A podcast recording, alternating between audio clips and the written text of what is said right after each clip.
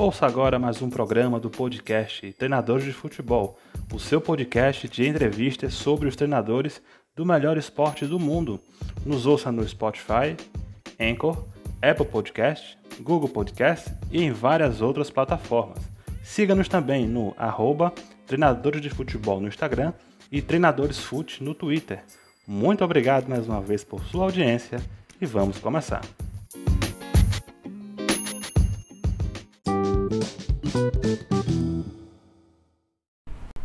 Fala pessoal, boa noite. Estamos aqui com mais um Treinadores de Futebol Inédito, mais um episódio do nosso podcast. O nosso último podcast desse ano, 2022. Ano aí de muito futebol, muitos episódios. E a gente quer mais uma vez agradecer a você que nos acompanhou durante todo esse ano. E esse último episódio muito especial, vamos falar sobre ela, a Copa do Mundo, um balanço aqui geral com os professores, com os convidados de peso que estão aqui conosco. Vamos começar apresentando. Pela primeira vez participando aqui do nosso debate, professor Vinícius Eutrópio, treinador do Confiança. Professor, boa noite, tudo bem? Boa noite, Neto. Prazer mais uma vez estar aqui com você, participando desse podcast. É, sempre à disposição.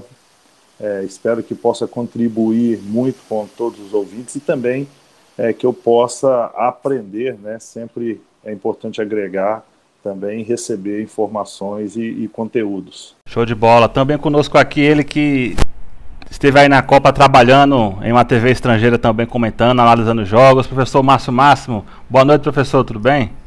É, boa noite, Neto. Boa noite, ouvintes. Boa noite, boa noite aos meus amigos, né? Porque é sempre um prazer revê-los e, e, nós os revemos nas mais variadas situações, né? É, ou em, em, cafés informais ou em, em programas como esse, enfim. E o, o, mais interessante, né, cara? Já que eu não fui convidado pela Sport TV, eu fui lá para o Iraque, né?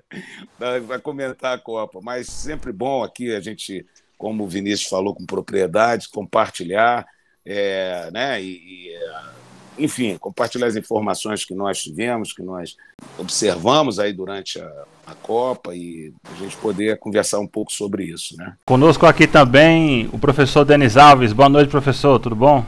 Noite, Neto. Boa noite a todos os colegas. Boa noite aos ouvintes. Neto, mais uma vez um prazer ser convidado por você para participar do, do podcast Treinadores de Futebol. É, como os colegas já, já mencionaram, né, eu acho que uma das melhores formas de crescer é dividindo, né, dividindo o conhecimento, acaba que todo mundo evolui junto. Vai ser um prazer estar aqui para trocar ideias. E também aqui conosco o treinador da equipe da Tombense, Minas Gerais, professor Marcelo Chamusca. Boa noite, professor, tudo bem? Boa noite, Neto. Boa noite aos, aos ouvintes e aos amigos Vinícius, o Denis, o Márcio. Vai ser um prazer grande poder compartilhar e dividir conhecimentos nesse programa. Show de bola, professor. Então, dando aqui o nosso pontapé inicial falando sobre esta Copa do Mundo no Catar, uma Copa que vai ficar aí por muito tempo aí no nosso imaginário, pelas grandes partidas que teve. E a gente queria começar o nosso bate-papo falando aí da grande campeã, a Argentina, do professor Lionel Scaloni, né? Uma história aí muito, muito interessante, né? Assumindo a seleção de forma interina, depois sendo efetivado, construindo aí uma invencibilidade que durou aí pouco mais de três anos, ganhando a Copa América, ganhando a finalíssima e agora ganhando a Copa do Mundo, tricampeonato argentino, uma grande campanha, né? Por tudo o que representou. E eu queria começar perguntando para o professor Vinícius Eutrópio, professor, é, o que, é que o senhor pôde assim, observar é, desta campanha da Argentina? Um título muito significativo né, para a carreira do Lionel Messi. O que, é que o senhor poderia falar sobre o desempenho dos hermanos? Bom, agora eu quero aproveitar, né, que já que você já apresentou todos, mandar um abraço para o Márcio Máximo, o Denis e para o Chamusca, Marcelo Chamusca, um grande abraço. Prazer participar e ter eles com comigo aí ao meu lado e com você também essa boa discussão. Eu queria abrir antes, é, Neto, um, fazer uma, uma aberturazinha falando de Copa do Mundo primeiro, né? Sim, sim. É bom a gente sempre se lembrar que Copa do Mundo é, é um torneio, né? Então, eu sempre digo, o torneio, ele é ganho pelos melhores, mas os melhores daquele momento que, que traçaram a estratégia para aquele modelo de torneio, para aquela ocasião, às vezes aquela estratégia numa prorrogação, a estratégia no pênalti, né? E a gente tem confundido muito, principalmente todo mundo, a imprensa em, geral, o próprio torcedor, com o melhor futebol ou a característica de um futebol em detrimento à Copa do Mundo. A gente pensa, a Itália ficou fora da Copa do Mundo, então será que eles praticam um futebol ruim ou eles não têm profissionais capacitados ou jogadores são ruins, né? Eles passaram por, por uma eliminação, por uma eliminatória. E a Copa do Mundo nada mais é que um torneio que você tem que estar ali sabendo jogar partida a partida e nem sempre, para mim, os melhores vencem, mas sim aqueles que naquele momento fazem a melhor estratégia ou criaram-se, criou-se uma estratégia, um conceito, um modelo né? Seja ele de jogo, seja ele é, união da equipe, foco, ou um jogador que desequilibra em poucas partidas para que consiga chegar ao título. Então isso é importante a gente sempre ressaltar, porque a gente vive em debates constantes, né? Sobre a questão dos melhores do mundo, futebol e tudo, e, e eu vejo justamente isso. E, e para mim, falando de Argentina, eu acabei assistindo muito pouco a Copa do Mundo, porque a gente estava em pré-temporada, treinando muito, mas eu vejo a Argentina como uma equipe que se espelhou nesse sentido. Ela perdeu a primeira partida, né, e ela podia desmoronar o mundo, cair tudo, poderia, como uma outra equipe, que eu posso citar que foi a Bélgica, por uma entrevista talvez não tão bem colocada, que, que, que implodiu ali dentro do ambiente da Bélgica e com certeza afetou dentro de campo. Isso porque você fica ali 24 horas junto com a equipe, imagina. Uma coisa é você jogar dois, três dias, é, não se dá bem com um companheiro ou outro, vai para casa, volta, se reúne e treina e tal. Agora, você dentro de uma competição que está todo mundo é, 24 horas dentro e existe um ambiente ruim, né, e parece que foi péssimo, se criou dentro da, da seleção da Bélgica, e isso reflete dentro de campo. E o que eu vejo que a Argentina foi o contrário. A primeira derrota fortaleceu muito, eles se uniram e tem um líder técnico e fantástico que é o Messi. É, eles, eles se moldaram num sistema, talvez o Denis possa falar mais, o Márcio, né, o próprio Marcelo acrescentar, mas eles se moldaram num sistema de proteção a um craque é, todos se voltaram para que ele pudesse desempenhar, mesmo é, já com a, a, a, idade avançada, desempenhar seu melhor futebol para aquela competição e, e, mostrou esse modelo e essa, essa união né, em cima de uma formação, em cima de um conceito de jogo para que eles pudessem ganhar. Eu posso só aproveitar esse gancho que o Vinícius deu sobre o, o Messi, porque isso aí foi muito interessante. A gente estava falando aqui em off antes, né? É, no ano passado, eu tive a oportunidade né, e a incumbência de acompanhar a seleção argentina durante a Copa América, né, no trabalho que eu fiz junto com o professor Oswaldo Oliveira, que inclusive gerou um livro da Comebol, né? E o meu trabalho era literalmente acompanhar todos os jogos da Argentina. E desde a Copa América estava muito claro, é, principalmente o Depou jogando por dois. Na, na hora o Depou jogava é, aberto, defendendo o lado direito enquanto não tinha bola, e o Messi livre, né? às vezes, durante a Copa América, o próprio Lautaro Martinez voltava até mais do, do, que, o, do que o Messi para ajudar na marcação, o Messi muito livre, né? muito protegido, como o professor Vinícius colocou. E quando retomava a bola, o Depou vinha jogar por dentro, né, no que a gente chama hoje de meio espaço, quando você divide o campo ali em cinco corredores, né, o corre é, que é o espaço entre o corredor central e o corredor lateral. E, e muito nitidamente, esse tipo de ação pensando exatamente em proteger o, o Messi, em, em, no mínimo poupar o Messi para os grandes momentos do jogo. Né? Ele vai estar sempre muito é, com muita carga enérgica, né? com muita carga física liberada para quando tiver nos momentos decisivos, já que ele não tinha nenhum desgaste de marcação e uma situação de bloco posicionado. Claro que perde a bola perto dele, ele, ele realizava algumas situações de pressão, mas quando a Argentina era atacada por um período maior, ele sempre segurando um pouquinho mais na frente, sempre ficando mais fora desse momento defensivo. E a primeira vez que eu vi isso acontecer com o Messi foi exatamente na Copa América. E como o professor Vinícius colocou, né, na Copa América eu era obrigado a ver os jogos, então eu tinha que ver e analisar mesmo, então com, com todo cuidado, até para passar as informações para a Comebol, e, e isso ficou muito claro e acredito que repetiu fórmula na Copa do Mundo, né? Ou, ou no mínimo deixou muito parecido, depois fazendo muito esse trabalho é, pelo Messi. Eu cheguei até a comentar com o pessoal da Comebol que se o Messi não tivesse jogado, Depou para mim era o melhor jogador da Copa América.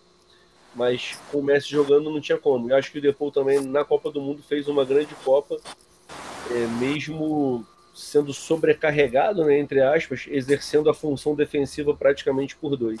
Legal, professor Denis. E professor Márcio Máximo, também aí a sua visão sobre o torneio como um todo, né? Você vai trabalhando aí, comentando, dando as análises na TV lá do, do Iraque, não foi isso? Isso, posso... Kurdisats, Kurdisats. Sim, sim. É da TV do Kurdistão. Sim, sim, sim. Isso. Quer que você pode analisar para nós sobre a é. Copa e também sobre a campanha da campeã.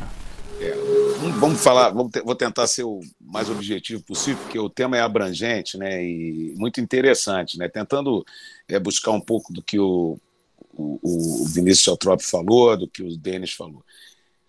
Primeiro, cara, que concordo com o Vinícius totalmente que, se você analisar historicamente, a maioria das melhores equipes não venceram a, a, as Copas do Mundo.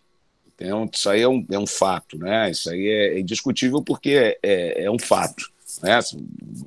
Vamos, poderíamos citar a Hungria, poderíamos citar o Brasil, em várias, várias situações, é, é, Alemanha, Holanda, e várias que não conquistaram a Copa, em determin, não, ter, não conquistaram determinadas Copas que eram as melhores equipes, mas por essas circunstâncias que o Vinícius mencionou, não, não, não, não conseguiram é, a, o campeonato que, é, que na verdade é um torneio, né?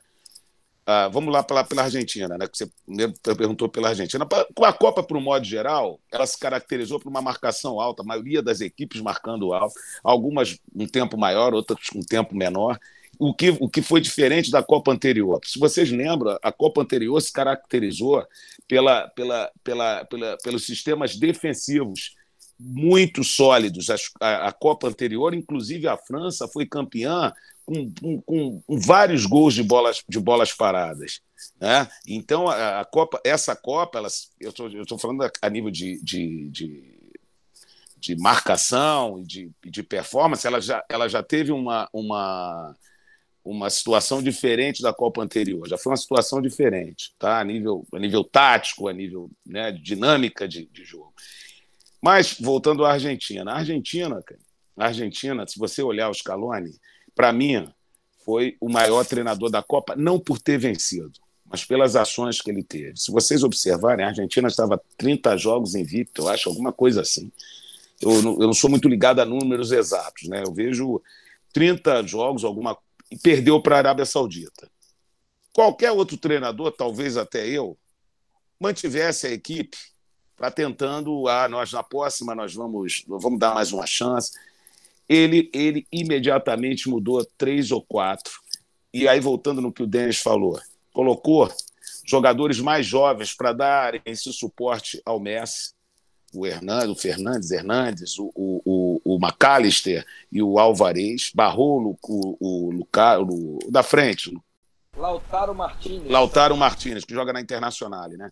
Então, Sim. quer dizer, ele, cara, ele não só barrou, ele teve a coragem não só de barrar os jogadores, ele mudou o sistema, vários jogos ele mudava o sistema. Quer dizer, ele, cara, ele fez o que podia ser feito, deu essa liberdade ao Messi.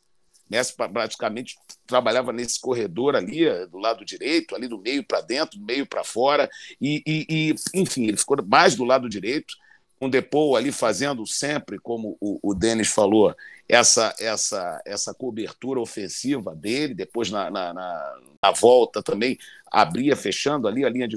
Quer dizer, ele, cara, eu acho que esse, esse o, o, o, o treinador da Argentina ele teve uma atuação brilhante, não só a nível tático, nas suas variações.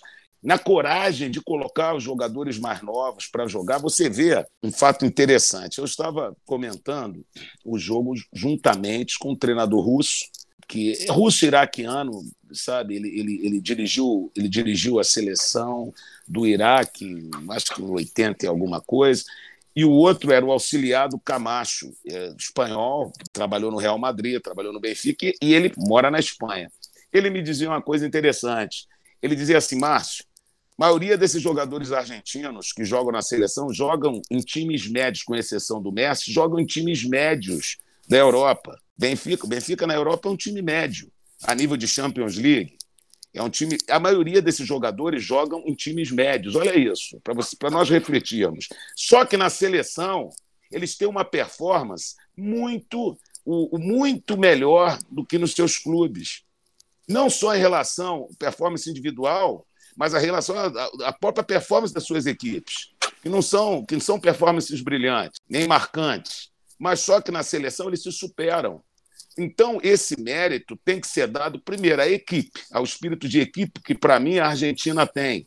E se superou, e se supera sempre. O, o, o, o próprio. É, o, o que fez o gol do pênalti final, ele é. Montiel. Montiel, ele é super criticado na Espanha. O lateral direito, o, o que passa toda hora, porque o Messi vem para dentro e, e, e, passa, e ele passa toda hora abrindo, dando essa amplitude para o time argentino. Inclusive fez até gol é, é, ele é um jogador também normal no Atlético de Madrid.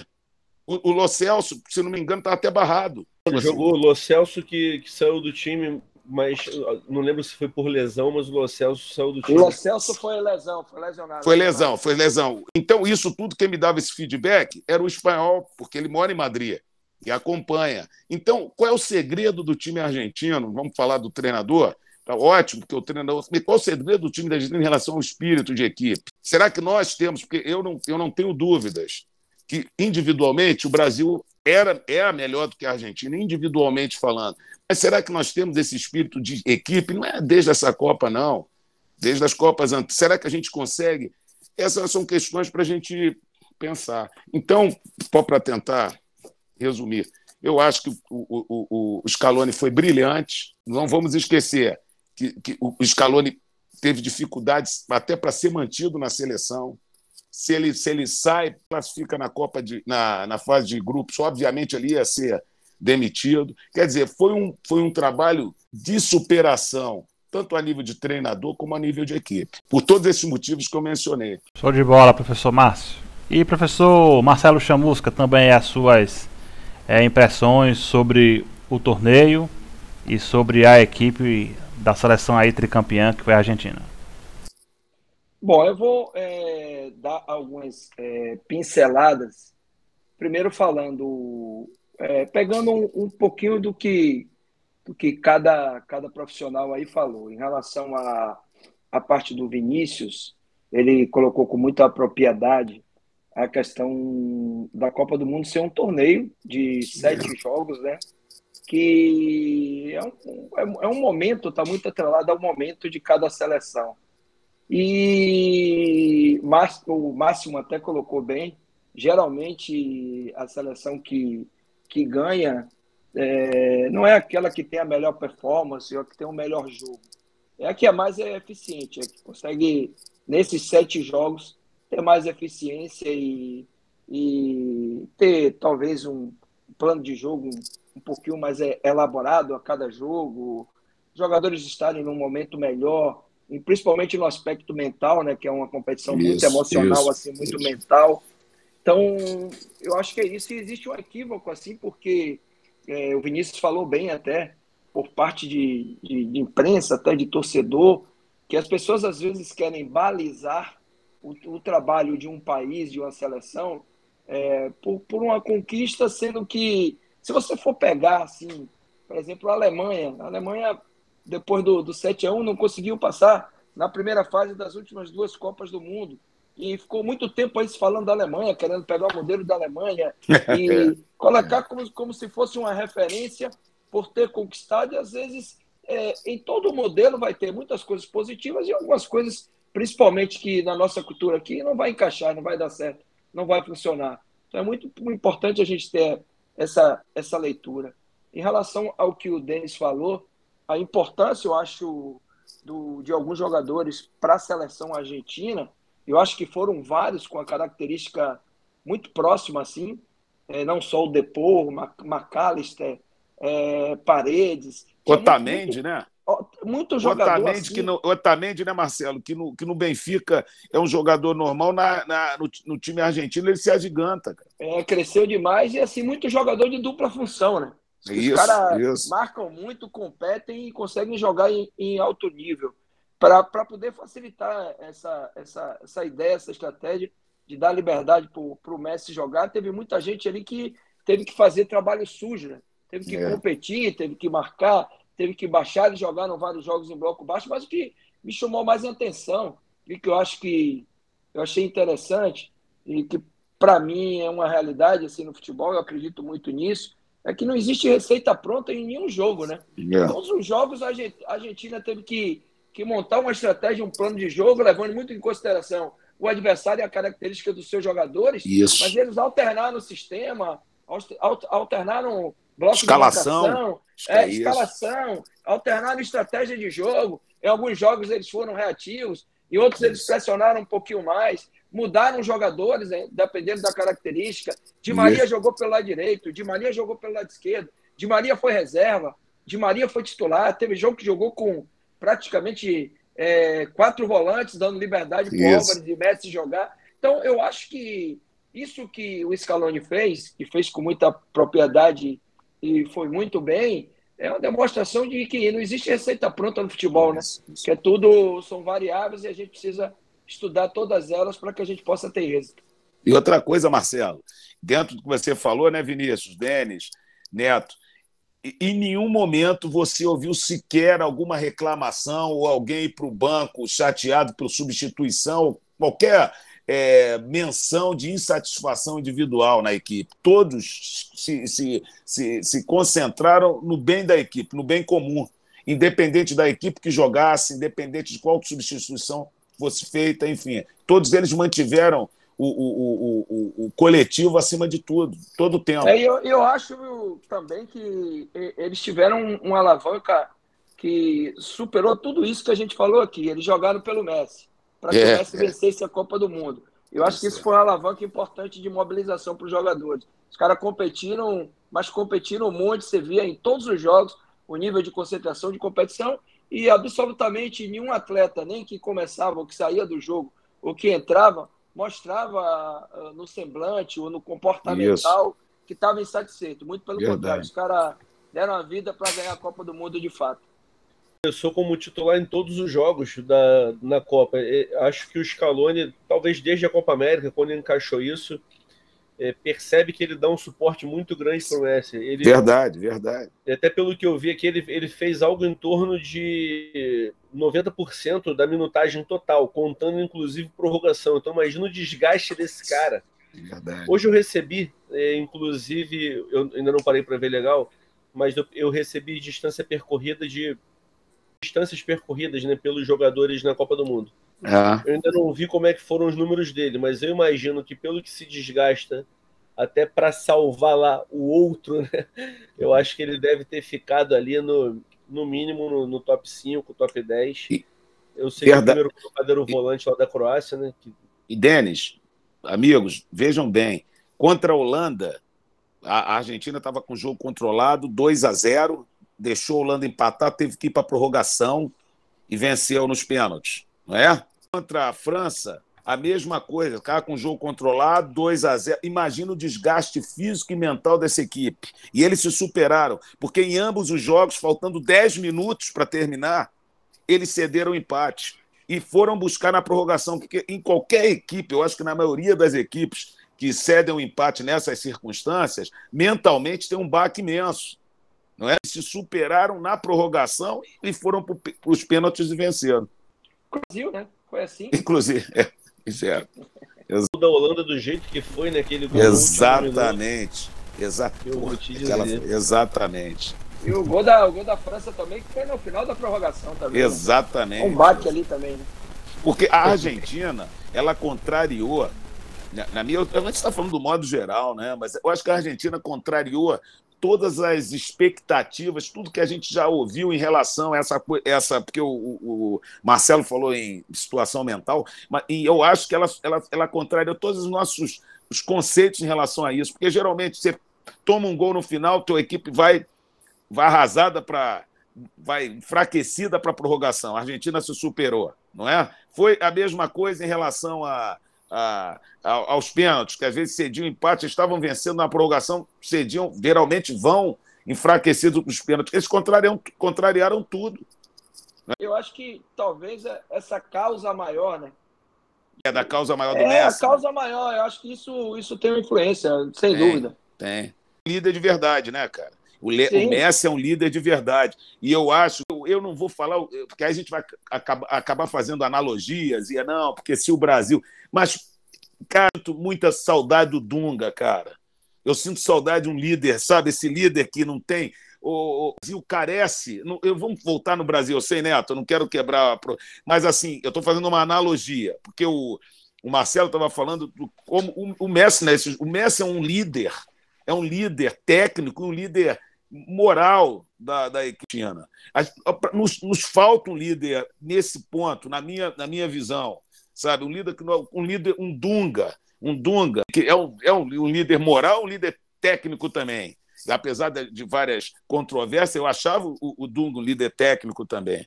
Agora. Aqui, vamos para o nosso segundo bloco aqui, né? Falando sobre, como até o professor Márcio já adiantou, né? Não podemos deixar de falar sobre a seleção brasileira, né, que foi aí infelizmente eliminada nas quartas de final. É, na minha visão, professor, até queria compartilhar, eu estava até comentando com alguns amigos próximos, né? É, depois do Penta, na minha visão, é, eu acho que essa seleção atual era a que tinha mais chance de vencer a Copa. Aí teve até um amigo que falou: Ah, mas em 2006, 2006 no papel era espetacular, mas em campo não funcionou. Então, assim, acho que essa de 2022, é, pelos talentos no ataque, pelo meio campo, todo o conjunto, eu, assim, eu acho que essa, depois do Penta, é que tem, tinha mais chances de, de ganhar. É, a gente vai esperar agora para a próxima, que deve vir também uma geração forte aí, né? Eu queria perguntar para o professor Vinícius, é, professor, é, a questão do Brasil em si, né? Como é que foi? Há pessoas que analisaram. É, a gente sempre, quando sai de uma Copa, né? Tem aquelas eliminações imediatistas, né? Assisti vários programas, né? Ah, o Tite, ele fracassou. O, o, o, Neymar, ele não conseguiu. Geralmente o treinador é culpado. é, 99%. É, assim, é, até uma, uma, coisa que a, que a gente vê, né? São re, respostas imediatas para situações que são complexas, que tem muita explicação, vamos dizer assim, né? Então, professor Vinícius, o que é que o senhor, assim, viu da seleção? Em campo, né? E o que assim realmente faltou ali para naquele jogo que fomos eliminados. É, eu acho que a seleção ela fez o papel e fez todo o planejamento correto.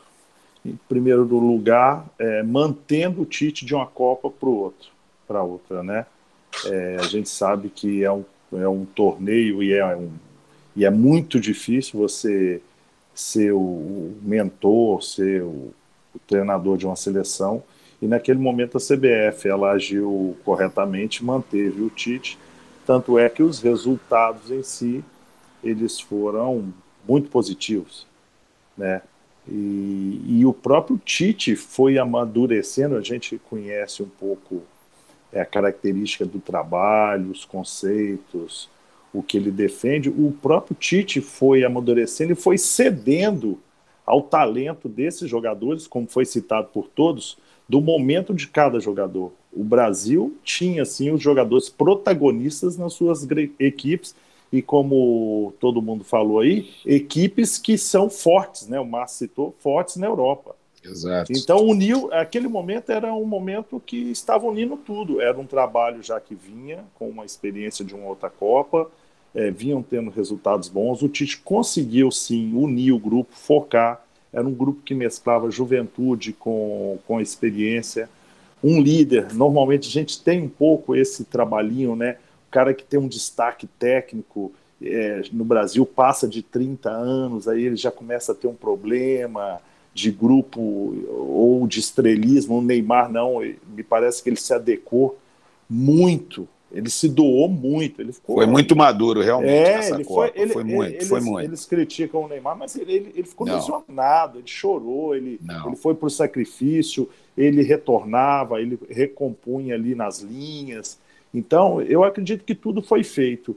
A única coisa que eu acho, e o próprio Tite mudou um pouco, como eu disse, cedeu aos conceitos que eu acredito que não são muito deles, com, hum. com o time mais solto, hum. às vezes colocando quatro atacantes com variação. Perfeito. Né? E ele cedeu a tudo isso pelo momento e pela resposta que o time todo deu. É, antes da Copa do Mundo, eu dizia assim que o único problema do Brasil somos nós mesmos, porque a gente não basta numa eliminatória, principalmente quando joga contra time europeu, que é que vai cair, né? Como todo mundo já sabe, tem mais times europeus e eles vão cruzar o nosso caminho. Eles são pragmáticos e o que importa para eles é o resultado final de ter passado de fase. E o Brasil, nós brasileiros, é, não adianta a gente passar de fase, ganhar um jogo. Nós temos que ganhar e convencer. Então isso tem nos atrapalhado, principalmente nesses mata-matas, né? Ou no mata, né? No jogo eliminatório. Então eu tinha visto, e a gente sabe isso, não estou falando aqui nenhuma novidade, que o Brasil tem que se adequar a esse tipo de jogo.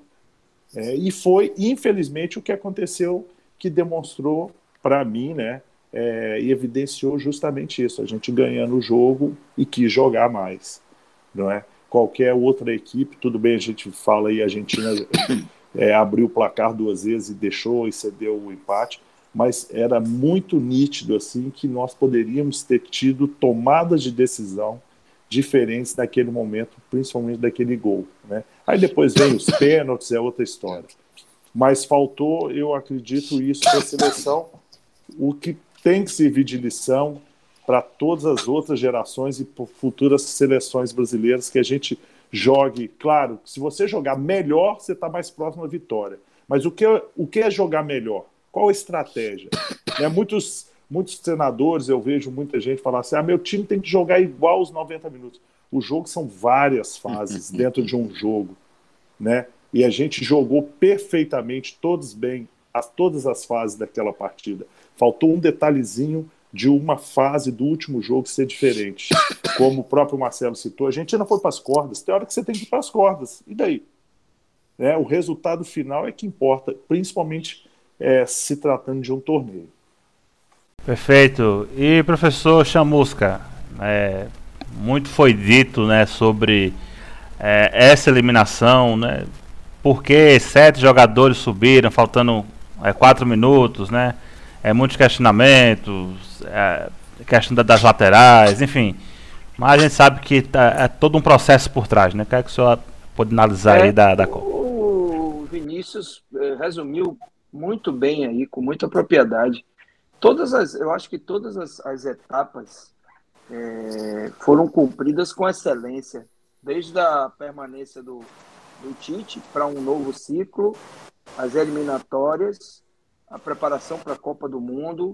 Claro que sempre que, que houver qualquer convocação em qualquer Copa do Mundo, sempre vai ter alguma controvérsia em relação a um nome ou outro, mas no geral foi tudo muito bem aceito, porque existia ali uma, um, uma sequência de trabalho onde se respeitava muito a questão do, da meritocracia, né, dos méritos aos atletas que foram convocados durante esse processo. Então, eu acho que as etapas todas foram, foram muito bem cumpridas.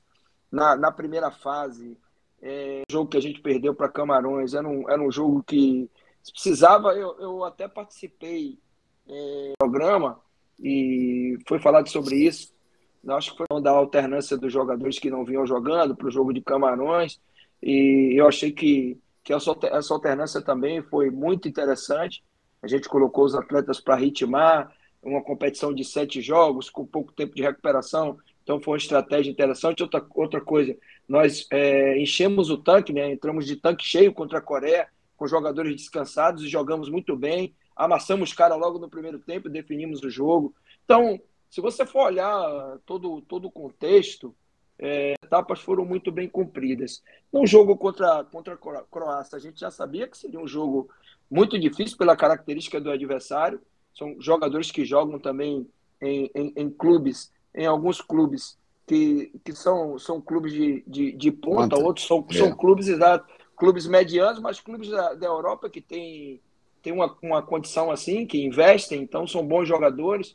A gente sabia que o treinador já está lá há muito tempo também, e era um ciclo também que estava estava segunda Copa do Mundo com o mesmo treinador, então conhecia bem os jogadores, sabia do nível de dificuldade do jogo. E, e assim eu concordo com o Vinícius que em todas as etapas do jogo ali, até as substituições, tudo que foi feito foi bem feito e a gente estava muito próximo de conseguir o, o êxito. Até, até assim, porque a gente jogou melhor, a gente teve muito controle, nosso goleiro participou muito pouco. Eu acho que uma referência para todos nós treinadores é o número de finalizações que a nossa equipe sofre. Nosso goleiro não participou praticamente do jogo. Isso é uma referência quando a gente quer falar de um bom jogo em organização defensiva, em transição defensiva. Mas nós cometemos um, um, um equívoco que aí eu acho que teve um, um grande. E são essas coisas do futebol, né? Uhum. É, a única transição que os caras conseguiram enca encaixar, faltando quatro minutos, né? Quase cinco minutos ali para acabar o jogo. Os caras conseguiram finalizar com, com esse, e ali muda toda a história do jogo. Tem um emocional muito grande depois que a gente sofreu o gol. A gente vai para os pênaltis e você vê no semblante dos jogadores que os caras não assimilaram bem, é nítido isso. E aí talvez seja o nosso diferencial para ah, o Máximo até falou em relação ao comportamental da Argentina, né? Nos jogos tomava gol no final, tomou gol em prorrogação e foi muito fortalecido para a disputa de pênaltis. E aí já começa no primeiro pênalti, a gente erra, isso aí já, já traz um, é estresse mental maior ainda né, para a sequência das batidas. E os caras também tiveram os méritos, foram, foram muito bem na cobrança de pênalti. E a estratégia, na verdade, que eles fizeram, que era tentar travar o Brasil e jogar por uma ou duas bolas, acabou surtindo efeito num jogo de mata, né? Que o jogo de mata te dá toda a possibilidade de um time que, que, que seja inferior tecnicamente possa ter êxito. Assim é a Copa do Mundo.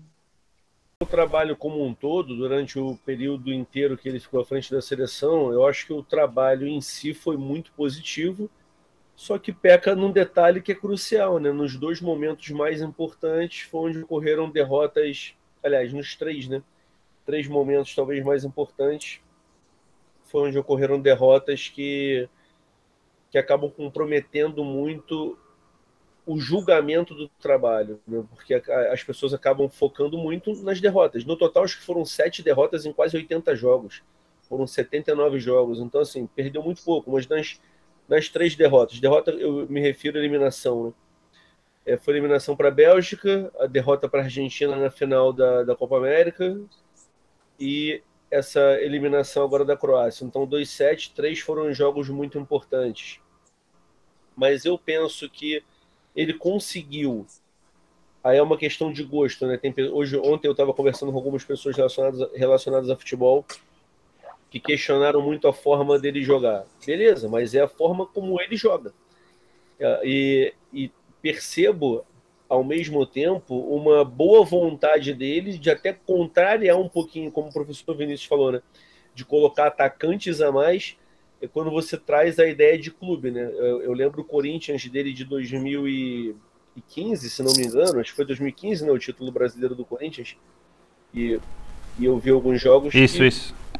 Era um atropelo, assim, mas jogando com uma força defensiva muito grande esse time do Brasil, mesmo com alguns talentos assim à frente de um nível alto, é uma organização defensiva também muito forte. Basta a gente perceber que a primeira finalização sofrida pelo Brasil foi no jogo contra Camarões, que foi, foi inclusive o gol, né? Finalização em direção ao gol. Contra a Suíça e contra a Sérvia, literalmente o Alisson não tinha feito nenhuma defesa, não tinha sofrido nenhum gol. E acho até que o melhor jogo do Brasil foi contra a Suíça, que é um time bem difícil e que sofreu muito pouco. Então, assim, de, num saldo geral, é, eu acho que não dá para criticar o trabalho dele. O que eu acho que dá para fazer, que algumas pessoas fizeram, é questionar algumas decisões dele durante a partida. Mas é aquela história, né? É, a gente que vive esse dia a dia tomar decisão ali na hora não é nada fácil. Muito menos sob uma pressão de Copa do Mundo, de eliminação, de, de desde 2002 sem, sem título. Então você pode, você corre riscos de, de ou de ser ousado demais ou de ser ousado de menos, né? As substituições uhum. que ele fez, por exemplo, no jogo da Croácia foram muitos que a gente chama de seis por meia dúzia, né? Você não teve uma, uma, uma mudança ali drástica na forma de jogar, até porque se a gente analisar friamente, não havia necessidade. O jogo estava controlado, a Croácia atacando muito pouco. E aquilo é futebol, é um, um momento que decide tudo, né? Uma decisão de um jogador que acaba, acaba decidindo o, o resultado de uma partida, né? Como foi falado, foi visto depois do Neymar falando com o Fred, pô, para que subir? Não tinha necessidade de subir. Mas aí a gente tem que se colocar também no lugar do jogador. Imagina, situação de ataque, onde é metido uma bola para ele e ele pensa, eu posso decidir o jogo, 2 a 0 gol meu. Como é que ele não vai? Não tem como, quem não iria? Acho que qualquer um da função dele iria. Bruno Guimarães eu não tenho dúvida, até pela característica, teria ido naquela bola. Paquetá a mesma coisa. Talvez o Fabinho segurasse mais, mas aí é uma opção do Tite não ter colocado o Fabinho, talvez porque ingesse muito né, com, com o Fabinho e o Casemiro. Então, assim, de forma geral, eu acho que ele deixa é, um, um legado, uma diretriz de trabalho, inclusive de dinâmica de dia a dia. É, ele e a comissão né, faziam do trabalho na CBF um trabalho formal mesmo, dia CBF todo dia, e ver muito jogo, pesquisar muito jogador eu falo muito isso desde de lá de trás, que a, CBF é, sempre pecou muito né, nesse, nesse, tipo de dinâmica. Uma vez numa conversa com o professor Lazzaroni, ele falou para mim que quando chegou na seleção brasileira não tinha um arquivo sobre uhum. os jogadores que atuavam tanto fora quanto no Brasil. E aí ele deixa esse legado. E aí cada um vai deixando legado. Acho que o Tite deixou mais um legado da forma de trabalhar, da resultado mesmo, como eu falei. Em termos de ideia de jogo, cada um tem a sua. Então eu acho que, que não é problema a gente pensar diferente algumas decisões que a gente tomaria, né? não é uma questão de crítica, é uma questão de ideia de jogo, mas no geral, dentro das convicções dele, dentro do que o time apresentou e dos resultados obtidos, eu acho que o saldo do trabalho é positivo, mas infelizmente é, não foi coroado com o título mais importante. Né? Ele ganhou a Copa América de 2000 e 2019, mas o saldo geral pelas derrotas em Copa do Mundo, né, sem sequer chegar numa semifinal, que eu acho que aí semifinal um pouquinho mais complicado. Márcio, também a sua visão, né? Lá como comentarista na hora, como é que foi esse momento aí do jogo é, do Brasil? É, boa pergunta. Eu, eu sempre. É muito legal, tem, tem, tem, tem situações interessantes, porque quando você está analisando uma Copa do Mundo num, num, num, num outro país, você não só analisa diferente, como você vê as reações em torno de você. Né?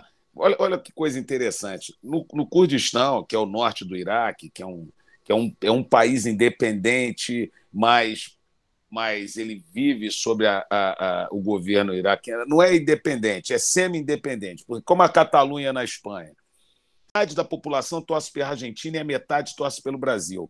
E é muito legal você ver a reação das pessoas, porque todos eram unânimes em dizer que o Brasil jogou bem. Não houve aquela coisa, ah, o Brasil não jogou da, da forma que eles esperavam. Não, o Brasil jogou, se nós formos ver, se nós formos analisar os números, como todos disseram, é, é, o Alisson não fez, fez uma defesa no jogo contra a Croácia, uma defesa até difícil, né? aquela bola cruzada, que ele, ele fez uma grande defesa, e só. Nós não, nós não convertemos em gols. O, o, o gol que o Alvarez fez com a Argentina, pela Argentina, foi exatamente o gol que o Paquetá não fez. E a gente vai começar a falar, poderia ter feito, poderia entrar o si. Eu sempre dizia no início dos meus comentários: olha, eu sou treinador. E eu sei que é difícil é, algumas decisões, porque você, você, eu agora estou aqui no ar-condicionado comentando o que o treinador poderia ter feito e não fez. Ou, e, quer dizer, é uma situação muito cômoda para mim. Se a gente for analisar a organização da seleção brasileira a nível de jogos, nós não podemos jogar contra adversários europeus porque eles jogam a Copa das Nações. Então, você ia jogar contra adversários europeus de um outro nível, de uma outra prateleira. era o que, era o que poderia ser feito. Então, em questão de organização, não há crítica. A CBF fez o que podia ser feito. Em relação às escolhas, ah, eu, eu se nós fizermos aqui uma seleção de, de, com 100 treinadores, provavelmente serão 100 situações diferentes, 100 escolhas diferentes. Vai ser muito difícil você ter duas ou três idênticas. Né? Então, essa, essas escolhas vão depender, como o Marcelo falou, das circunstâncias do jogo, da, da do momento, da, da, da opção, porque o treinador está com o jogador a todo momento, ele sabe até psicologicamente como o jogador se encontra para aquela partida, porque algumas situações você às vezes não entende, algumas eu também não entendia, mas só o Tite pode responder porque ele estava lá. Então ele estava com o jogador. No, no, é difícil você você você analisar é, de alguma outra forma, porque o jogador está com ele ali, a gente, a gente pensa, poxa, por que não ter colocado esse jogador? Eu, eu vou, eu vou, eu acho, e aí eu vou no que o Vinícius falou lá no início. A performance desses jogadores foi tão boa nos seus clubes e na própria seleção, vide as eliminatórias, mas as eliminatórias também. Será que essas, essas seleções sul-americanas são parâmetro para que a gente. Mas o Equador não foi mal na Copa, a Argentina foi, foi campeã, não é? Então, quer dizer, é, é, é, talvez é, essas, essas seleções sul-americanas não sejam parâmetro, na sua maioria. Né? E, e, e, e, talvez isso tenha também. E aí eu vou entrar no que o Vinícius falou. Talvez essa performance boa dos jogadores uh, da, da, seleção brasileira, não só na seleção como nos seus clubes, vídeo Vinícius Júnior, Neymar que se recuperou depois no PSG, Neymar concordo, teve, foi muito maduro nessa Copa, talvez não seja o líder que nós esperamos, líder, ele é um líder técnico, mas a gente eu acho talvez Casimiro foi um líder, o Casimiro para mim se superou. Vamos falar de individualidades, eu não quero falar de individualidades aqui, mas o Casimiro me surpreendeu né? porque ele não se limitou a marcar. Talvez, aí eu vou falar o que o Vinícius falou, o Tite tenha sido levado pela essa performance e, e, e ficou um pouco. se distanciou um pouco da sua, da sua ideia básica. Né? Eu, por exemplo, eu gosto muito de jogadores de meio. Eu gosto muito de jogadores de meio. Eu acho que o, que o jogo se ganha no meio campo. E talvez por essa performance da, dos jogadores de ataque do Brasil, nós tenhamos perdido um pouco disso. Mas aí, ah, você vai culpar o Tite por causa. Eu, eu não, acho que ele, ele aí se deixou levar um pouco pela, pelo, pelo momento desses jogadores.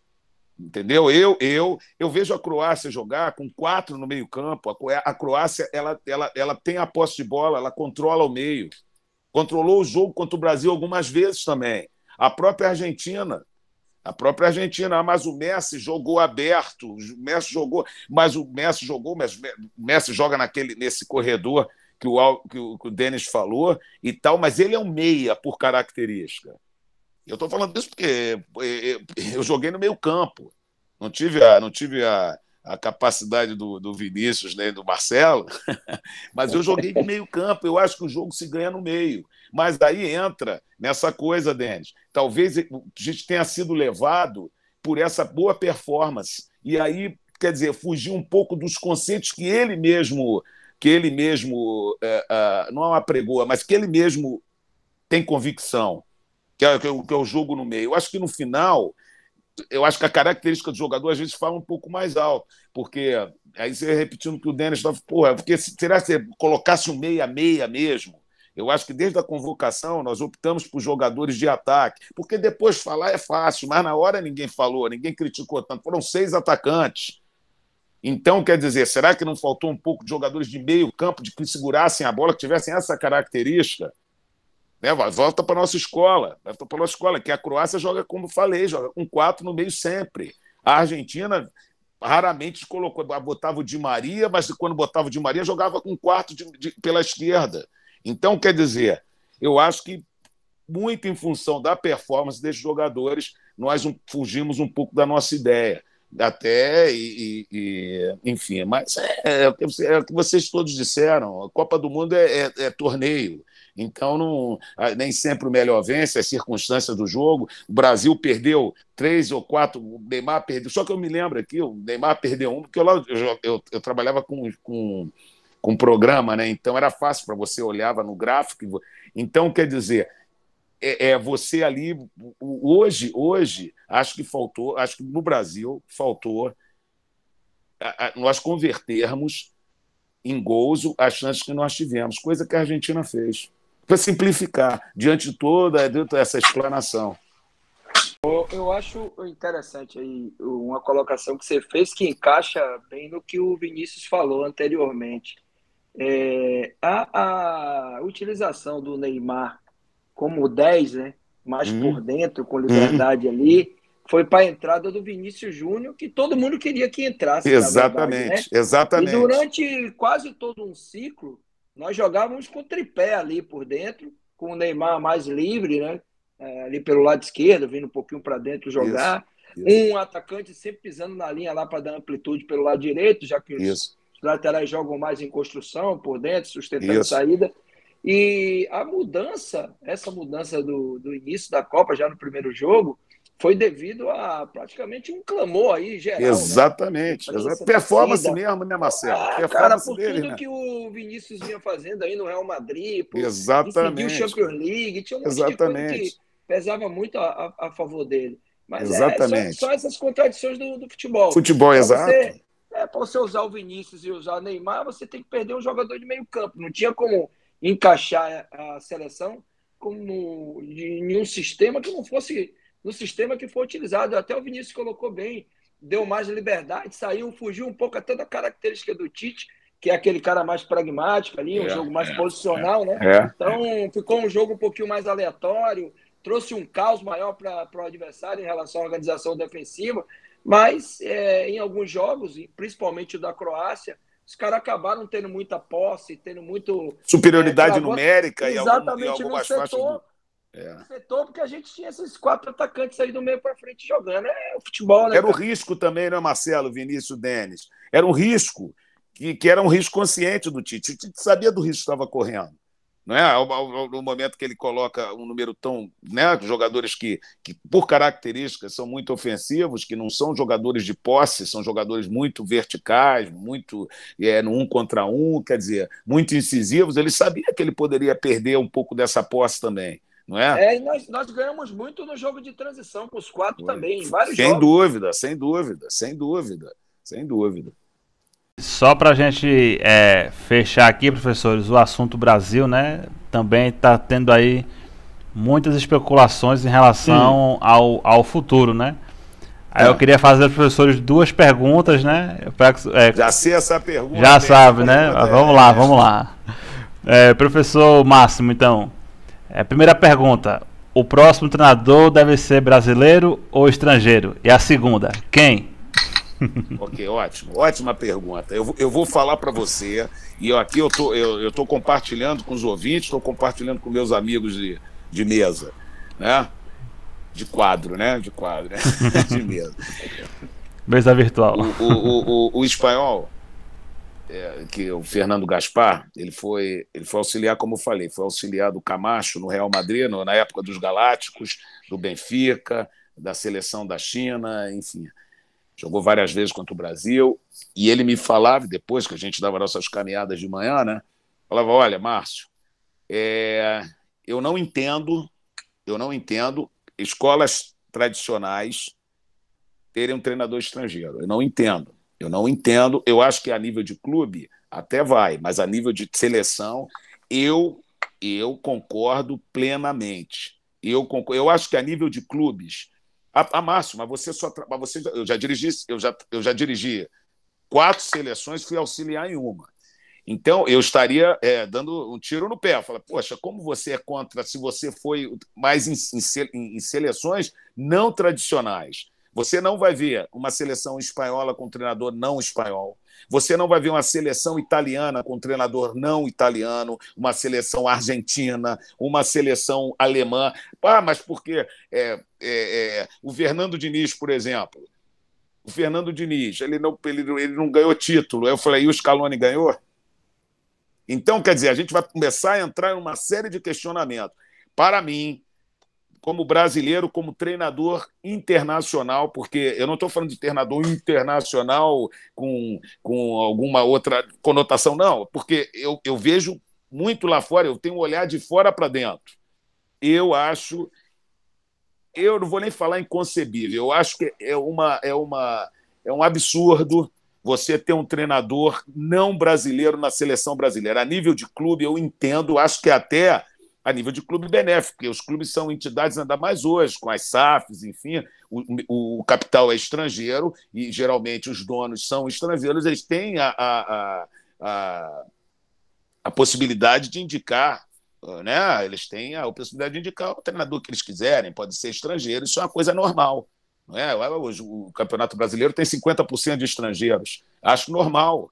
Acho normal. Acho que não é o ideal para nós, pelo número de treinadores gabaritados que nós temos, mas é aceitável pelo momento atual, principalmente economicamente em relação aos clubes, momento econômico. Agora, na seleção brasileira, absolutamente. Isso é um. E eu já falei o porquê. Eu acho que, que nós não podemos nos descaracterizar tanto do treinador brasileiro brasileiro depois, principalmente depois da, da, da, do 7 a 1 e depois, nós nos, nos, nos não, não depois do 7, o treinador brasileiro sempre teve uma formação, eu, mas nós ficamos mais concentrados na nossa formação, ainda mais. Então, quer dizer, isso, isso, isso é, é para mim é inconcebível. Agora, se você pergunta os nomes, eu acho que o Mano o Mano Menezes seria uma reparação, uma reparação da CBF para o trabalho que o Mano tinha feito antes, que quando começou a consolidar ele foi tirado. Tá? Então, meu primeiro nome seria o Mano. Meu primeiro nome seria o Mano. E, e, e vídeo que o Mano está fazendo, inclusive, no Campeonato Brasileiro, no Internacional.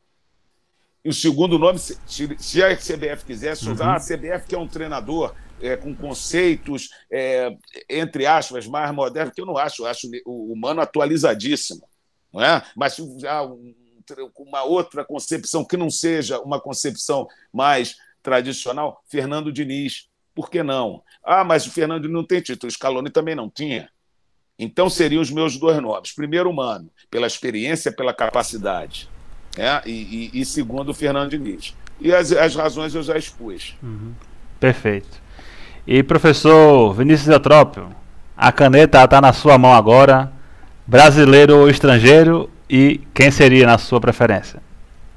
Em primeiro lugar, eu acho que a seleção, a CBF, ela tem que ter, é, traçar um planejamento e um objetivo. E o que ela quer? Hum. Ela quer em virtude do nome. Por exemplo, é um futebol brasileiro, vai se caracterizar por quê? Um futebol que é bem jogado, defendendo a nossa escola, Exatamente. ou ela vai trazer um treinador que tem que ganhar para ter os números para dizer que nós somos os melhores. Uhum. O que, que a seleção quer primeiro? Primeiro a CBF ela tem que ter esse planejamento, esse discernimento.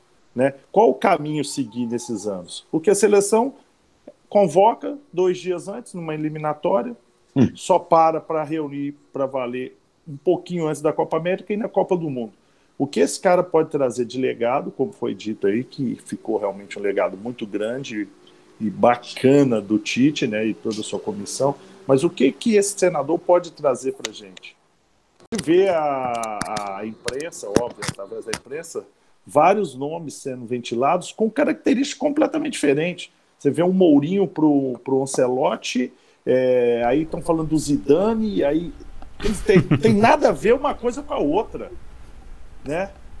Então tem que se posicionar primeiro para depois saber qual o tipo de escolha. Está parecendo muito é, alguns clubes, né? Tem um treinador de uma, uma, forma e a outra, dois nomes assim, tem nada a ver.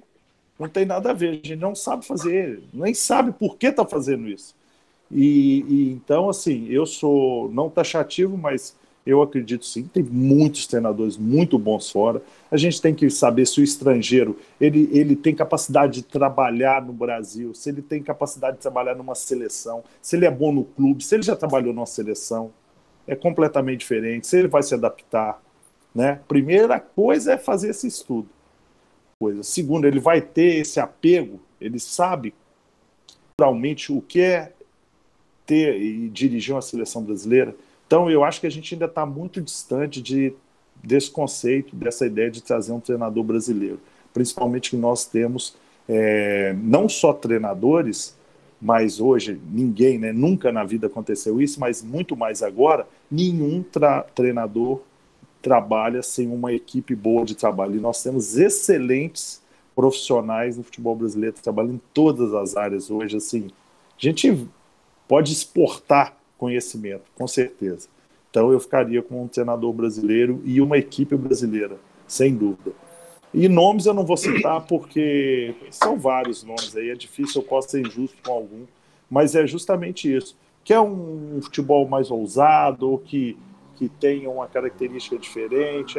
Qual o modelo que o futebol quer? Ah, que a gente traga aquele futebol seja mais insinuante, até meio irresponsável. E, ah, vamos por esse treinador. Não, gente, nós vamos atrás de, de resultado. Nós precisamos ganhar uma Copa para dizer que a gente é melhor do mundo, alguma coisa assim. Vamos trazer um cara mais pragmático, com mais experiência, que tem mais essa, esse tipo de competitividade eu diria justamente isso. Está na mão da seleção, da CBF, e acredito que, pelos nomes que eu vi, eles ainda não têm uma direção a seguir com relação ao que eles querem para o futuro do, do futebol brasileiro. Obrigado, professor Vinícius. Enquanto o professor falava, né, o professor Denis estava rindo ali, né, a gente lembrando, né, professor Denis, que já tivemos aí vários programas. Um milhão de vezes. Vários programas aqui falando sobre isso. Ah, tá Não. Vinícius, isso é algo que, que me deixa, sem brincadeira, eu, eu chego ao ponto de ficar irritado, me dá tipo uma raiva, sabe? Assim, não. eu não consigo controlar, eu sinto raiva. É, professor, é. só, só para lembrar aqui do, do, do episódio, professor, é, há uns meses atrás, né, a gente tava aqui conversando, né? Aí eu peguei aqui o celular e li a notícia. Santos Futebol Clube procura treinador. Nomes cogitados: Lisca, Carilli e Rogério Ceni. Professor Denis, como é que pode Não é tudo a ver, né, professor?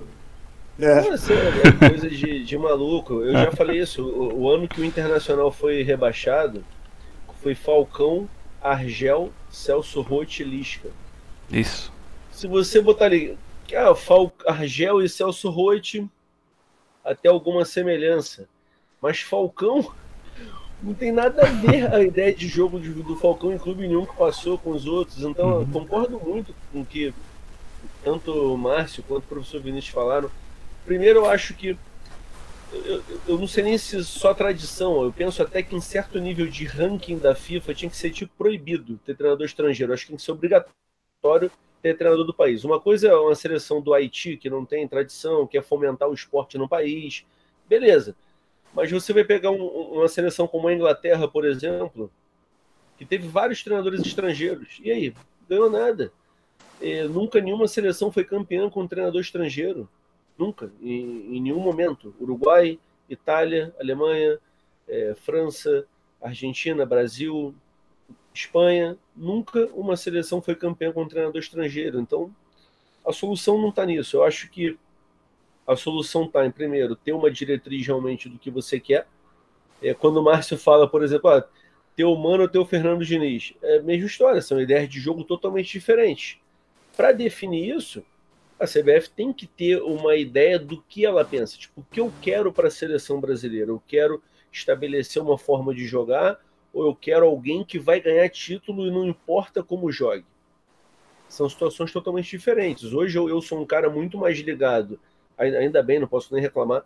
Nos últimos quatro anos, as comissões técnicas que eu participei, a gente teve resultados muito bons dentro do nível que a gente disputa. Então, não tenho como reclamar, mas sempre muito mais preocupado com o processo do que com o resultado. E eu acho que a seleção brasileira tinha que partir do mesmo princípio, porque a solidificação de um processo ela vai te trazer um resultado. É, é, é algo meio que natural.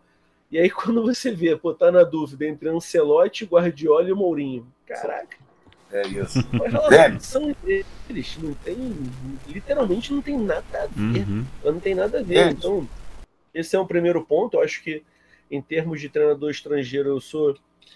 Eu sou. Como o Marcos falou, acho que o Marcos usou o termo absurdo, né? eu sou absurdamente contra. Eu acho que não tem nenhum cabimento pensar em treinador estrangeiro para a seleção brasileira eu sempre fui muito a favor de treinador estrangeiro no futebol brasileiro. Isso, isso. Mais uma vez, desde que sejam treinadores que venham para acrescentar. E aí eu vou até contrariar um pouco a ética e vou citar até nome.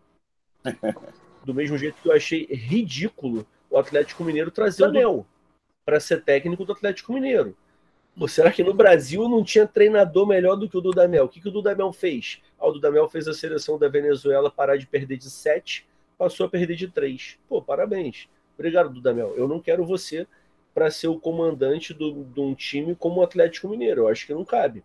Agora, você traz um Sampaoli, é, você traz. Até um, um, vou, vou, até citar um que não deu certo. O professor Jesualdo Ferreira é um cara vitoriosíssimo, com ideias de jogo que me agradam muito, com com metodologias de treino da, da, da, que eu estudo há mais tempo na vida, há, sei lá, 10, 12 anos, e não deu certo no Santos. Vai acontecer também. Então, assim, parece que do nada o treinador estrangeiro virou a solução para todos os problemas e se esquece que muitos vieram e também não deram certo. Ao mesmo é tempo que eu acho, e teve uma discussão recente num grupo de WhatsApp nosso, que eu falei firmemente sobre isso, eu acho que infelizmente, a grande maioria dos treinadores brasileiros ainda não percebeu a importância do estudo. É, a gente começa sobre isso, né, Treinadores de Série A e 20 de Série é. B. Nisso você tem 40. Eu estou falando de 700, de 800, de mais de mil treinadores. Não estou falando desses. Esses que estão no nível mais alto, a grande maioria se preocupam em estudar. Mas quantos que estão no nível mais baixo que se de repente passassem a estudar mais, estudar, eu falo, não digo só ler livro ler artigo, não. Eu falo estudar o jogo de diversas formas. Seja estudar. Ontem eu estava fazendo um curso no Natal, dia 25 de dezembro. Minha esposa falou, pô, você deve ser maluco, não é possível. Eu falei, pô, não, eu só tô aqui, a gente está em casa, já está tudo bem, comemorou o Natal. Eu tenho um curso para fazer, eu vou fazer. Por que eu não vou fazer? Porque é Natal? E tava ontem, até duas da manhã. Ontem não, na verdade, hoje, né? Ontem comecei a fazer de 10 e pouco da noite, foi até hoje duas da manhã. Porque para mim não é problema estudar, nunca tive problema em estudar, seja ler livro, seja ler artigo, seja assistindo vídeos de coisas que vão ser relevantes.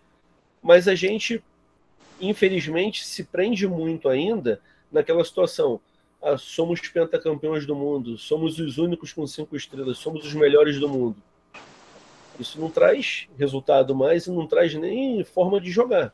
Então, ao mesmo tempo que eu sou contra a chegada de um treinador estrangeiro numa, na nossa seleção, eu acho que o treinador brasileiro tem que ter a percepção de por que está perdendo espaço. Não é só por equiparação de licença, ah, não é porque é, começa a criar as teorias da conspiração, né? não, porque a mídia está contra nós, os executivos estão contra nós. Pô, então, tá vindo um monte de treinador argentino, uruguaio, português para o Brasil porque a mídia está contra nós? Quem contrata são os clubes. Será que a gente tem que fazer uma autocrítica? Por que estamos perdendo espaço? E cada um fazer a sua parte, tentar melhorar naquilo que, que lhe cabe. Eu não tenho dúvida, eu tenho muito a evoluir em diversas áreas do futebol. O futebol não é só questão tática. A gente citou agora a Argentina. Eu não tenho dúvida do que, de que um dos grandes feitos da Argentina foi essa coesão de grupo muito mais simplesmente do que ideias de jogo. Porque ideia de jogo, ideia de jogo, qual foi a seleção que mais apresentou ideias de jogo muito claras na, na Copa do Mundo? Para mim foi Espanha. Eram ideias muito claras. E aí? Time muito primeiro... novo, hein? Um time muito novo time também. Muito novo, que eu acho que vai crescer muito para a próxima muito, Copa. Muito, muito. Fez uma primeira partida assim memorável, empatou com a Alemanha controlando o jogo, perdeu para o Japão e foi eliminado por Marrocos. Ideia de jogo. Tinha tudo ali. O futebol não é só tática, a gente sabe disso. Mas eu acho que, ao mesmo tempo que a gente tem que ter a percepção de que. É, aliás, a gente tem que ter a percepção, não, ao mesmo tempo que a gente tem essa, essa ideia de que não dá para trazer um treinador estrangeiro por inúmeros fatores. O primeiro deles, para mim, é porque não tem necessidade. O segundo, porque eu acho que é muito contracultural no nosso futebol você trazer alguém que não. Ah, ah, então vamos trazer um estrangeiro que já está aqui, tipo o Abel Ferreira. Não adianta, é diferente. É muito diferente. Então acho que é muito contracultural para a seleção. Acho que a seleção tem que ter é, um documento orientador sobre as próprias ideias de jogo. Então, para ser treinador da seleção brasileira, tem que atingir os seguintes critérios. Ponto. Acho que a CBF tem que ter isso e contratar um treinador baseado nisso quem vai fazer isso? Hoje eu estava conversando com o Maurício Copertino ele me deu uma ideia que eu achei sensacional. Eu acho que tinha que ter uma junta de treinadores do tipo Vanderlei Luxemburgo, Parreira, Filipão, os caras que tiveram na seleção, é, o próprio Mano, é, treinadores consagrados, mas que tiveram lá fazendo um bom trabalho. Nem cito o Dunga, porque o Dunga acabou trabalhando só em seleção, então é meio diferente.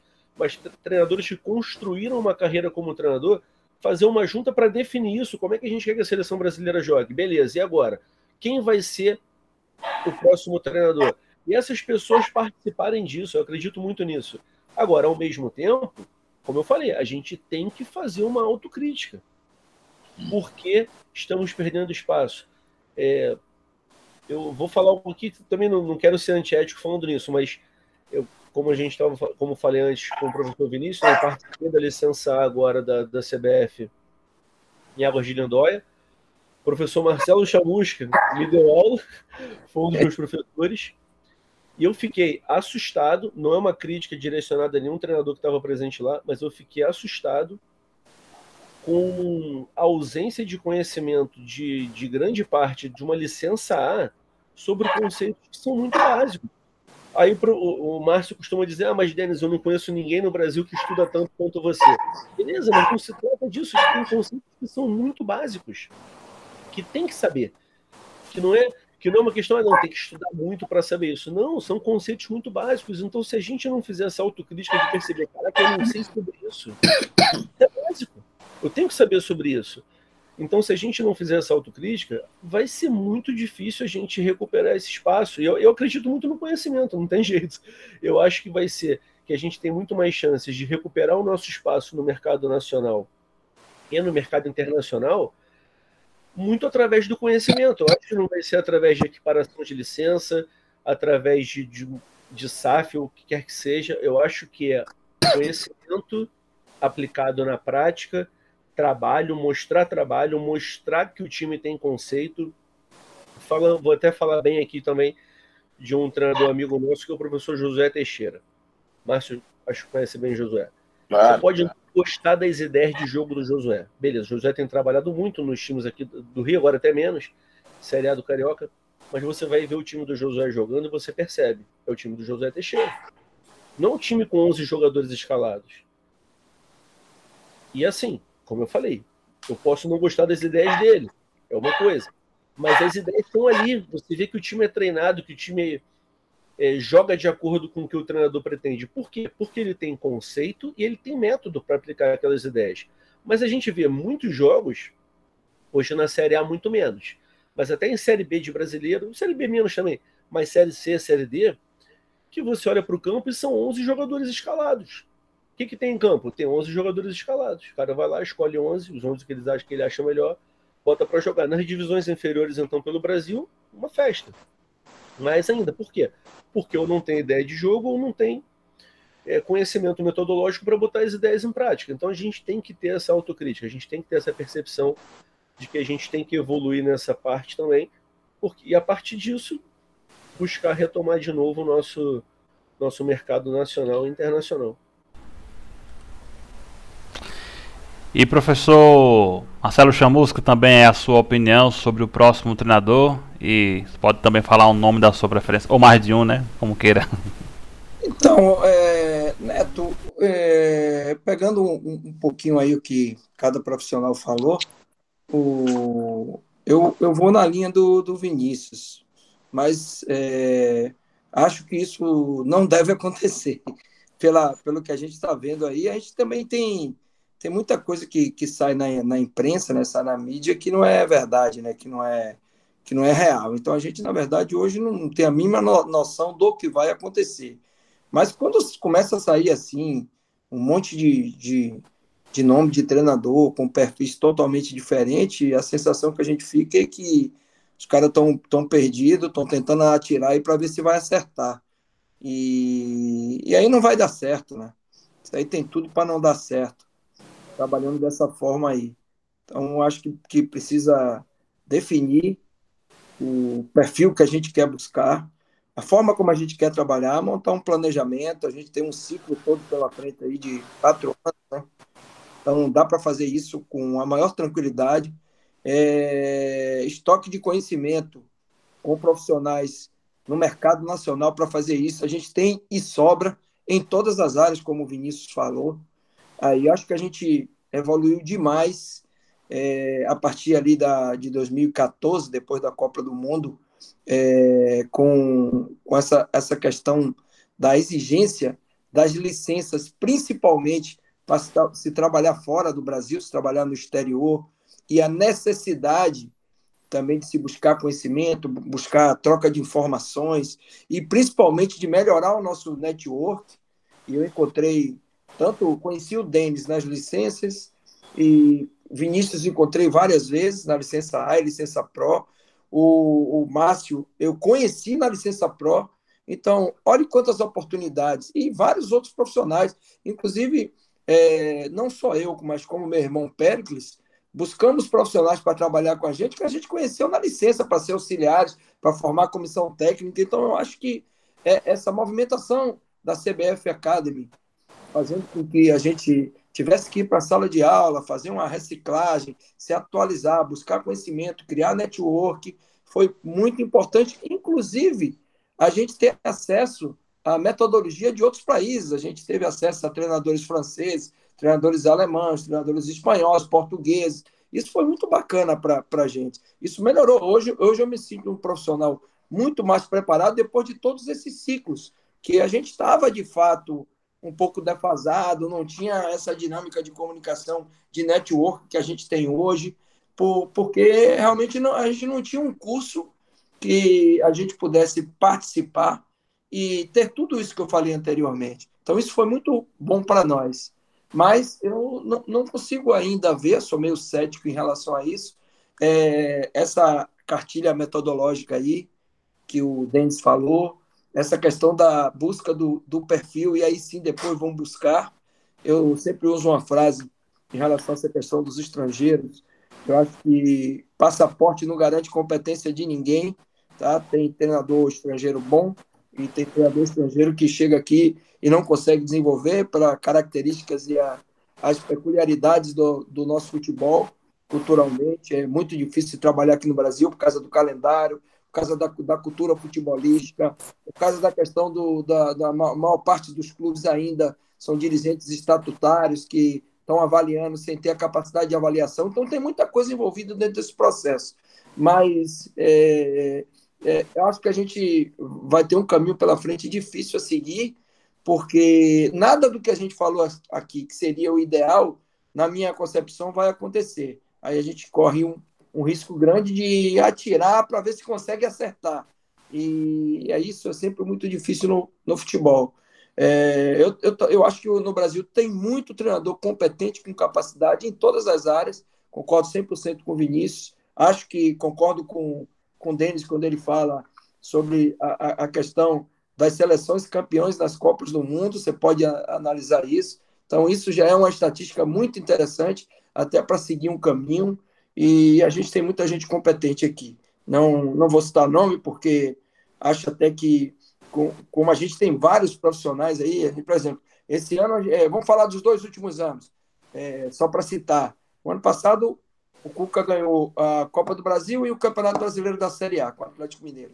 Esse ano, o Dorival, com quatro meses de trabalho, conquistou Libertadores e conquistou Copa do Brasil com o Flamengo. Então, só para citar dois nomes de profissionais, mas tem vários outros aí com condição e capacidade de, dentro de um planejamento, montando um perfil, criando uma, uma cartilha, fazer um bom trabalho e, e, e a gente ser mais pragmático em relação a essa questão dos resultados, porque a Copa do Mundo é assim, todas as seleções que ganham, ganham por, por, por jogar dessa forma e buscar mais resultado, que a gente precisa voltar a vencer. E para vencer Copa do Mundo, a gente vai ter que ser, voltar a ser pragmático e, e, desapegar um pouco dessa questão de, de, nesse momento, principalmente no mata ali, de performance e resultado. É resultado e avançar para a próxima etapa. Mas acredito que o caminho é, é, é buscar, é, definir um perfil e buscar um, um profissional que conheça da nossa cultura aqui. A gente tem muita gente com capacidade para isso. Estamos aqui então encerrando mais um debate de treinadores, o último deste ano, falando sobre Copa do Mundo. A gente quer desde já agradecer a você que esteve conosco durante todo esse ano, acompanhando nosso Instagram, nosso podcast, todas as novidades que aqui foram lançadas. E queremos já deixar aqui o convite. Continue nos acompanhando no ano que vem. Postaremos aqui entrevistas inéditas e certamente grande conteúdo para você que está aí nos acompanhando, meu caro seguidor. Então vamos começar aqui as despedidas. Professor Marcelo Chamusca, obrigado mais uma vez, professor. E aí as suas considerações finais sobre a sua temporada, sobre o seu trabalho na Tombense. É, obrigado, Neto, aí pela, pela oportunidade.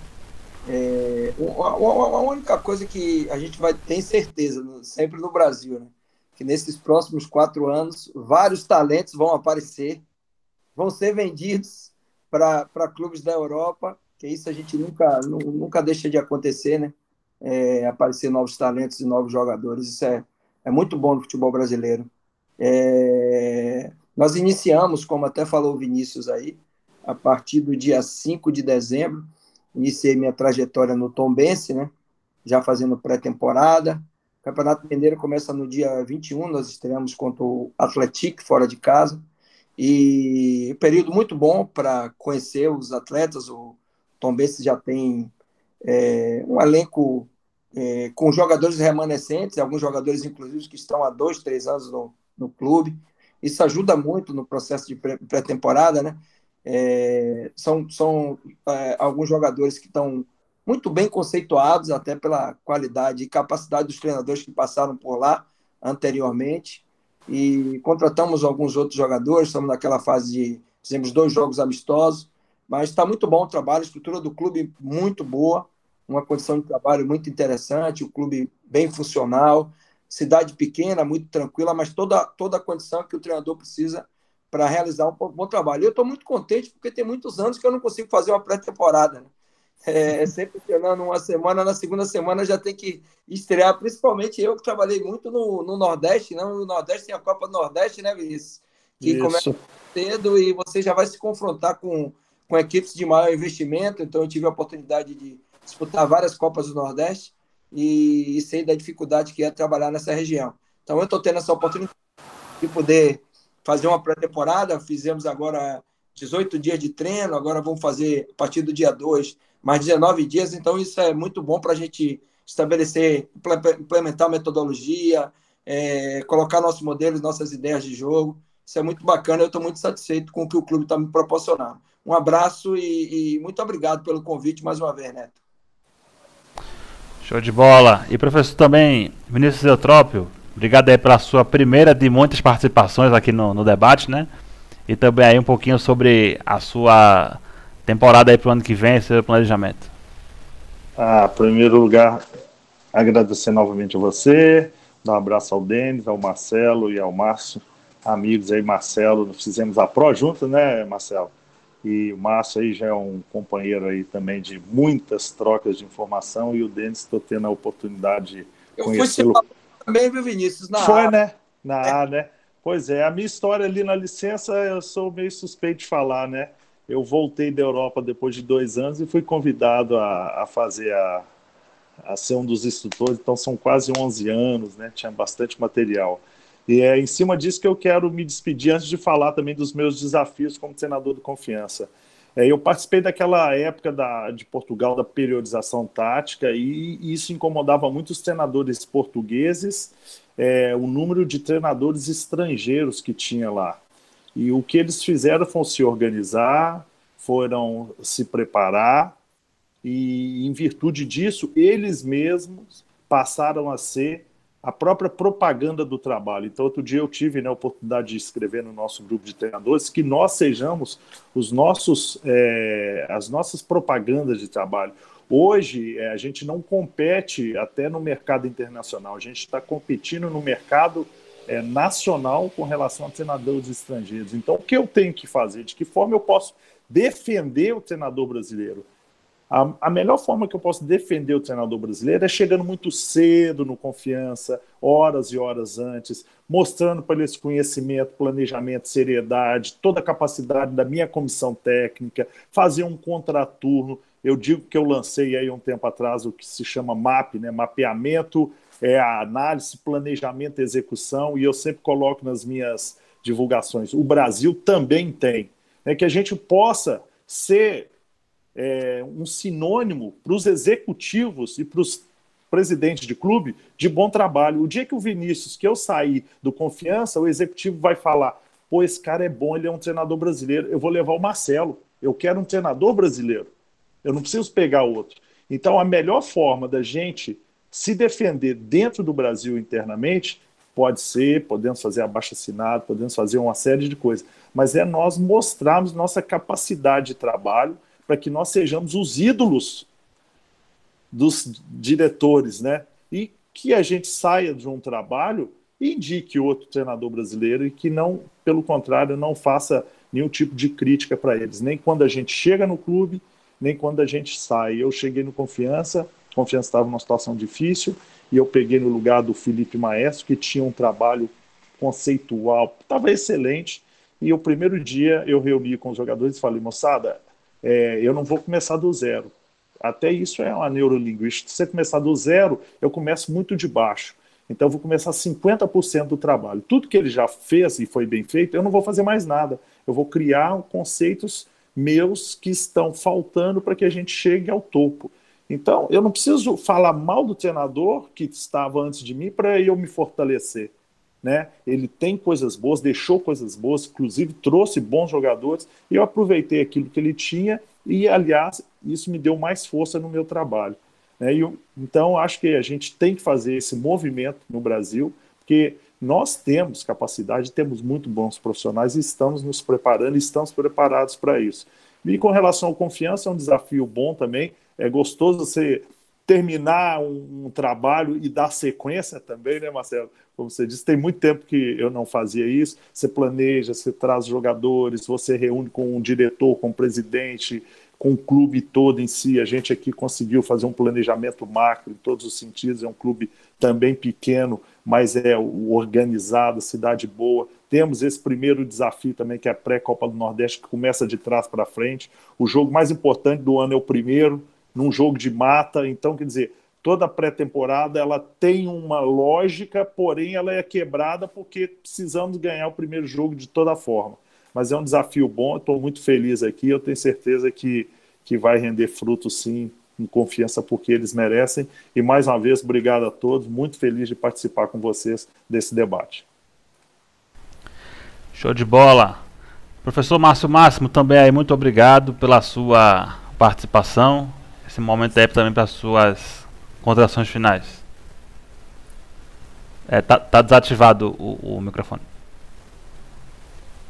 Isso, sempre um prazer participar, Neto, e ainda mais reunindo amigos de, de longa data, tão conceituados, tão qualificados, isso, isso, isso nos faz a, a sempre crescer. Né? É, em relação até à escolha do, do, do treinador, eu, eu, você me pediu dois nomes, né? Mas aí tem o Cuca, tem o Dorival, você tem tantos, como o Marcelo falou, tantos nomes, Isso. não é? Eu, eu procurei é, é, é, escolher dois que não, que não, que não que tem modelos até diferentes para que a gente pudesse ter entre eles um número maior ainda, não é? Ah, em relação a, a, ao profissional brasileiro, o, o Vinícius tocou bem, Denis também já tinha falado sobre isso. Ah, eu, eu vejo, né, de, como eu tenho essa visão de fora para dentro, por exemplo, agora, a gente, o treinador brasileiro é respeitado ainda, muito respeitado lá fora. Eu acho que aí entra no que o, que o, que o Vinícius falou. Eu acho que nós precisamos ser os nossos próprios exemplos, sabe? A gente não precisa buscar um exemplo, porque nós temos tantos exemplos e, e, e isso tem que se multiplicar. Isso tem que se multiplicar. E eu acho que essa é a tendência. Essa é a tendência. E, e, em relação aos meus planos, né, eu tive agora, como falei, comentando a Copa do Mundo, né, no Iraque. Houve algumas situações que eu, que eu poderia até, mas nenhuma assim que me entusiasmasse, né? Eu tive propostas do Líbano, tive propostas da Tunísia, mas todas muito baixas, enfim. E agora a gente está no caminho de, de, de voltar uma situação basicamente no exterior, né, onde é o meu mercado.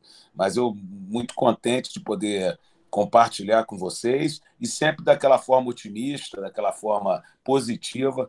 É, em toda essa avaliação. Grande abraço, Neto, e tudo de bom para todos vocês. Vou acompanhá-los, né? Marcelo, Denis, Vinícius, da melhor forma possível, sempre torcendo para que vocês obtenham o maior êxito possível. E professor Denis Alves, brigadão também mais uma vez pela sua participação e aí seus comentários finais também. Neto, eu que te agradeço de novo. Para mim, sempre um prazer participar aqui desse debate de treinadores. Eu acho sempre muito enriquecedor, né? Costumo aprender muito ouvindo, ouvindo, ouvindo os colegas também. Então, é isso. Obrigado pela, pelo convite. Sempre que precisar, eu estou à disposição. Desejo todo sucesso aí aos professores Vinícius e, e Marcelo que estão, estão em clube, né? Vão começar a temporada já trabalhando, competindo. Que, ao Márcio, que o mais rapidamente possível também encontre um novo clube. E é isso, desejar que, que nós consigamos fazer, como o professor Vinícius falou, a nossa propaganda através do trabalho. Sempre tive a oportunidade de trabalhar, desenvolver processos muito bem definidos, organizados, mostrar, deixar a organização como um pressuposto de um bom trabalho, né? acho que é fundamental também, e que a gente